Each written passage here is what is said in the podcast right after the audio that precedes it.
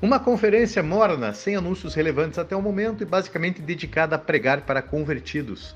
Influencers disputando holofotes e cliques, toneladas de informações previamente disponíveis recicladas em formas de palestras dadas por celebridades do meio.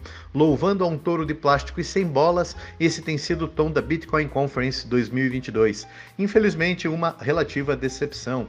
Até mesmo o aclamado Jack Mallers e sua Strike, que passaram a semana fazendo um grande hype envolvendo um anúncio que potencialmente envolveria a Apple é, num grande lançamento, acabou se revelando uma relativa decepção.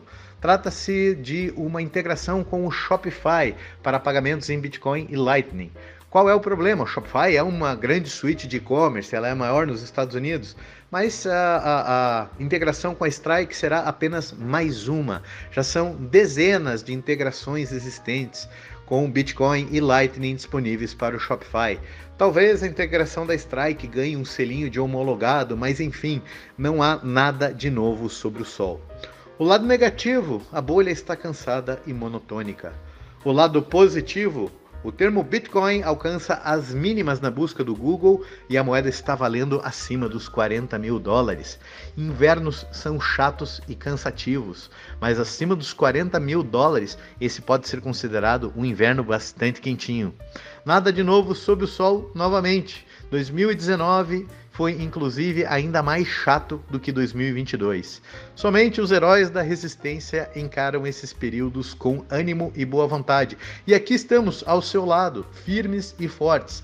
Acumular durante esses períodos chatos e monótonos costuma recompensar, e a recompensa costuma vir na forma de multiplicação de patrimônio.